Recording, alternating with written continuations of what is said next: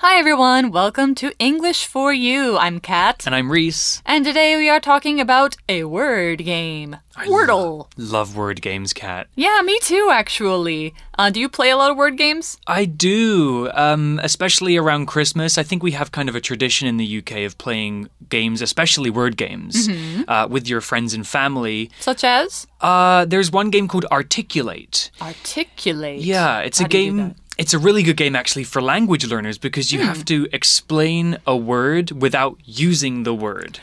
I think I know what you're talking about, where you use words that sound like the word, but no? No, Okay. you've got to explain the meaning. You can't you can't say Oh. like sounds like. You have Oh, to just I see, I explain see. Your way around it and you've got to try and get as many words as you can in say 60 seconds. Oh, I see. That sounds interesting. That sounds kind of fun, like a good game for um, improv or acting. Exactly. Cool. How about Well- you? Do you play word games? I do the New York Times crossword puzzle every day. Every day. every day, including Sunday, which is the hardest day of the week, and it usually takes me a couple of hours. and are there prizes for that? No, no, just the satisfaction of seeing it done. Yeah. Yeah. Well, do you, and do you usually manage to complete it? Yeah. Oh, I, I might have to look up a couple of things, Hmm. but usually I can get it done without too much effort.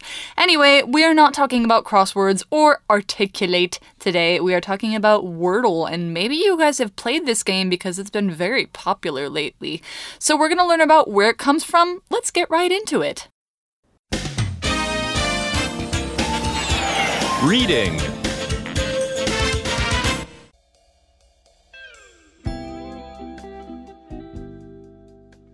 Want a game to test your English? Try Wordle. Have you noticed some odd squares filling up your social media feeds over the last few months? Just what are these unexplained green, yellow, and gray squares that look like little emoji? Well, ladies and gentlemen, they're examples of a game that's called Wordle. Wordle has only been around since October 2021, but it has already become a huge phenomenon. It now has over 3 million daily players, quite the achievement. Wordle is a word game that gives players six attempts to work out the five letter word of the day. Everyone gets the same word, and players can share their results on social media. Players start by typing in their first guess. Any letters that are accurate and in the correct place will appear in green. Letters that are in the word but in the wrong place will appear in yellow. If a letter is in gray, it's not in the word. Letters can be used more than once.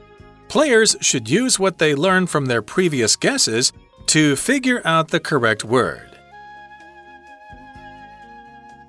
All right, so our article begins by asking a question. Have you noticed some odd squares filling up your social media feeds over the last few months? Yes. Me too. I have only noticed these on Facebook, but they might be on other places too. I'm not sure. Instagram is full of them. Really? Mm-hmm. Okay. So I wonder if TikTok is also you know, Douyin or, you know, if it's also got a bunch of Wordle players on it. But here we're talking about these squares being odd. ODD. And odd is an adjective that means strange or unusual. It's different from what you would normally see, what you would expect to see. If you're scrolling through social media, you probably expect to see people talking about maybe politics or news or uh, sharing some funny memes or maybe sharing pictures of themselves. You don't expect to see rows of green, yellow, and black squares. That's a little bit weird. It right? is weird. Yeah, so it's odd. It's different from what is normal. It's kind of unique. Odd doesn't have to mean bad, it could mean like bad weird, good weird, neutral weird. It's up to the context. So, for an example sentence, we could say Fred's behavior today is odd. He seems to be scared that someone is watching him. And then we have this other phrase in here that we say these odd squares are filling up your social media feeds. To fill something up or fill up something means that that thing is spreading all through um, a space or a certain place and it's making it full. So you could use this in such a way that you could say, fill up my cup. With water. Like it means your cup was empty and you put a bunch of water in it, now it's full, you filled it up. But if we're talking about filling up your social media, it doesn't mean your social media is empty. It just means that your feed is getting more and more of this in it as it spreads. Yeah, this is actually how I found out about Moodle, uh, Wordle, sorry, the game. Me too, me too. Uh, I just kept seeing these colorful squares and I Mm-hmm. was asking my friends, like, what are they? And eventually somebody replied with this game. And that's how Ah. I started playing the game. Yeah, I've played it a couple of times, and I think I also found out through social media by seeing people were posting their Wordle scores, and I was like, what does this mean? The power of social media, Exactly. free marketing. yes, exactly. Well, the article continues and it asks another question just what are these unexplained green, yellow, and grey squares that look like little emoji? Well, that's the question we're here to answer, but before we do, let's look at the word unexplained. Something that is unexplained is something that has no explanation. We don't really know what the thing is or what it means, probably because nobody has told us about it. If it's the first time you're ex- experiencing something, it might be confusing to you because you don't understand it or it's not been explained. We can also use unexplained to describe something that nobody understands. For example, if you're out at night and you see unexplained lights in the sky and it's not the moon and they're not stars or hmm. airplanes, what are they? UFOs. UFOs indeed. or Aurora Borealis, something could like be that. anyway, yeah, We, we also saw the word emoji. Its plural form is also emoji. because it's Japanese. Yes, those are the small pictures. They're sometimes little faces or other uh, images or icons, uh, and we use them when we text each other through our smartphones or on our computers. Emoji often represent different feelings or emotions or ideas, and they can be a really fun way to communicate with each other that's not using words. But don't use them in your exams, though, because they are not real words. They're mostly just for fun. Yeah, exactly. I don't think your teacher wants to see a smiley face at the end of your sentence instead Yeah. of a period in your essays. Just use them on social media, use them to text, use them for fun. Anyway, so we are asking what are these unexplained green, yellow, and gray squares that look like little emoji? And we have another thing before we answer this question. It is our language in focus today. Look like. This is an example of linking verbs, and we have two kind of ways to do this. Now, you can use words like taste, smell, feel, look, or sound with an adjective or like a noun. So, for example, without the like, you could say, This cake tastes sour. Did you put lemons in it? Because sour is an adjective, we don't put like in front of it. We wouldn't say it tastes like sour. That's weird. But if you want to use a noun after it, you could say, That cloud in the sky looks like my grandma. Oh, Yeah, interesting. I don't know how a cloud would look like your grandma, but anyway. maybe like white fluffy hair, you know? yeah, and glasses. But that's how you would use it before a noun. And so, because we have emoji, which is a noun, we say it looks like little emoji. And so now we get to answer our question, don't we? So, what are they? Well, ladies and gentlemen, they're examples of a game that's called Wordle, which we've talked about a couple of times already. We have, and I think we're going to learn a bit about what Wordle is exactly if you didn't already know. Mm-hmm. Well, let's first learn about the modern history of Wordle. It's a pretty new thing. The article explains Wordle has only been around since October 2021, but it has already become a huge phenomenon. I love this word. Yeah, it's a great word. Great word, phenomenon. Let's explain what it means. Phenomenon is a noun and it's a fact or situation that's observed to exist or happen, especially one's, one whose cause or explanation is in question. So basically, a phenomenon could be anything that happens or a thing in the world, but we usually use this word when we're talking about something that's new or that we don't fully understand or something that affects many people. So, for example, social phenomenon are things that we talk about often because they're ideas or activities or things that affect society. In the article, the word phenomenon means someone or something that's very impressive or surprising. Right. So, describing Wordle as a new phenomenon, we're using the word phenomenon here because it's surprising how uh, popular this game got in such a short time. You could call somebody a phenomenon if maybe they, you know, suddenly become a big star overnight, like a child star phenomenon. I don't know. Uh, somebody who's gone like America's Got Talent or Britain's Got Talent, something like that. So it has become a huge phenomenon. There are lots of people playing it. We're going to tell you how many right here. It now has over 3 million daily players. Quite the achievement. Wow. Yeah. Um, anyway, we call it an achievement. An achievement is something you achieve. Achieve is the verb. So basically, it is something that has been done through lots of effort. It's a result of your hard work. Or it's kind of something you can say, yeah, look, I did this. This thing has happened because of all this work or because of, you know, something being really successful. So if you have a big success, you can call it your proudest achievement. And here's an example Kate is proud of her achievement of becoming the employee of the month at her job. Way to go, Kate. Well done, Kate. Well, now that we know a bit about where Wordle came from and how long it's been around, let's actually learn what Wordle is. Wordle is a word game that gives players six attempts to work out the five letter word of the day. So it sounds pretty simple, the rules are easy, but it's harder than it sounds. Mm-hmm. Let's talk about the word attempt before we get into the guts of the game.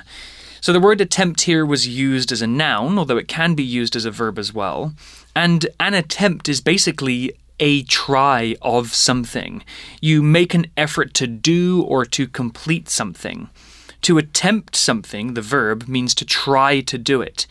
So, for example, you should attempt a question before you give up. That means you should try answering the question before you decide it's too difficult. Mm-hmm. The noun form, an attempt, means an instance or occasion of trying to do something. So, in some sports like pole vaulting, you might get several attempts to get the best score. Mm-hmm. Here's an example sentence. After many failed attempts to get the ball out of the tree, we finally gave up. Yeah, so attempts usually talk about something hard, and when I think of it right now, I think of Elden Ring. Elden Ring, the video game. Yes, it's been very popular, but it's famously difficult. How many attempts have you made to beat the boss, the the recent bosses that yeah, you've been? I haven't played Elden Ring, but I Oh, I am thought you playing. had. I'm playing Sekiro, which is by the same Oh, company and yeah, is also from- famously hard. You might have twenty or thirty attempts at one boss in that game. I like to play uh, Doom Eternal, and I think there was one arena in one level that I t- attempted over 100 times. Wow, that takes perseverance. Over several weeks, I have to say. Hmm. but anyway, I finally did it, so, you know, just takes hard work. And you worked it out. You work out something means to figure something out. It's the same as figure out in this case. You try to find the answer to a problem or a puzzle using logic, you use your brain, you have to take some steps to do it. Usually we talk about things that involve, you know, maybe a little bit of math or maybe a little bit of um thinking about something in a mathematical way. So, thinking about, like, okay, well, it says this letter is in the word, but it doesn't go there, so it must be somewhere else. But there's something else right here, and that goes here, so what is going. Yeah, you're trying to work out where everything goes. So, how does it work? You get six attempts to work out the five letter word, it's always five letters. Everyone gets the same word, and players can share the results on social media. Yeah, so you get a result. And a result can usually be like something that's caused by something else that was done before, like the outcome.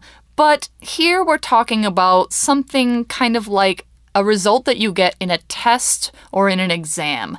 Now, students talk about exam results a lot because after you take your test, you really want to know how did you do? What grade did you get? Did you get a 100? Did you pass? What did you get? Maybe you got like a letter grade, like A, B, C, hopefully not F. So in the article, it means the final score or the name of the winner in a competition or maybe an election, even. Like the results of the election were that so and so won and is now the president. Even though Wordle's not really a competition, you're not really trying to compete against other people. You don't win anything if you do it better than them, but you still want to see how well you can do, right? So, an example sentence could be Do you know the result of the soccer game last night? I really want to know which team won. Yeah, I think this is part of the reason why Wordle is so successful. You know, there mm-hmm. are many different word games, especially ones that you can play on your phone. Yeah. Wordle's not the first, but it is the first that made it really, really simple and easy to share your score online. Exactly. And I think that is why this game has spread and, and become so popular. Mm-hmm. It's really good marketing on the part of the person who invented this game. yeah, and it's so simple. Yeah. Mm. And then I think the guy who made the game ended up selling the game for a lot of money. Yeah, he did, and we're actually going to talk about that a little bit later. Spoiler alert. well, back to the article. It says players start by typing in their first guess. So, yeah, you're presented with a blank screen and you've got to just put a random five letter word in and hope that some of the letters match. Mm-hmm. You do that by typing into your phone or computer. So, to type in something or to type something in comes from the verb to type, which is to use a keyboard or your fingers on a screen to make letters appear. So, to type something in means to enter the letters or numbers of something that you're trying to write into a computer, phone, or program. So, websites often have little boxes that you can type things into, and in Wordle, you type your letters into the squares on the game screen. Yeah, exactly. So you're typing in, and actually, Wordle does this thing where they will um, block out the letters that you've already typed that are wrong, so that you don't type them again. Which is nice. It's very handy. Yeah, it lets you. It lets you, you know, not make the same wrong choice two times. And what else does it do? The article says any letters that are accurate and in the correct place will appear in green. So, accurate is this uh, word we have here, an adjective that means free from mistakes or errors, or exactly right. Now, here we're not saying that the, the letter is exactly right in the sense of it's in the right place, but it is in the word, which makes it accurate to that word. So, yeah, if it's free from any mistakes, it's if it's very very good and generally anywhere from 90 to 100% right, then it's accurate. You could say, for an example sentence, this student's writing is very accurate. I rarely ever see a mistake or bad wording in her essays. Accuracy is very important, especially in things like maths and science when you have to get exa- uh, answers exactly right. Yeah, or any exam where they're being graded on, uh, you know, whether you say or type something right, or whether you answer A, B, C, D. Exactly. Well, back to the article and more about the rules of the game. Letters that are in the word but in the wrong place will appear in yellow. If a letter is in grey, it's not in the word. Mm-hmm. So green letters are right and in the right place. Yellow letters are right but in the wrong place. And grey means it's not in that word at all. Mm-hmm. So you want to uh, try and find the letters in as, as few tries as possible. Hmm. And it says letters can be used more than once, which means like, you know, a word could have two E's in it. That's where the game gets tricky sometimes because you're mm-hmm. not sure if you should go for the double letter vowel or Yeah. or consonant. I could see that, yeah.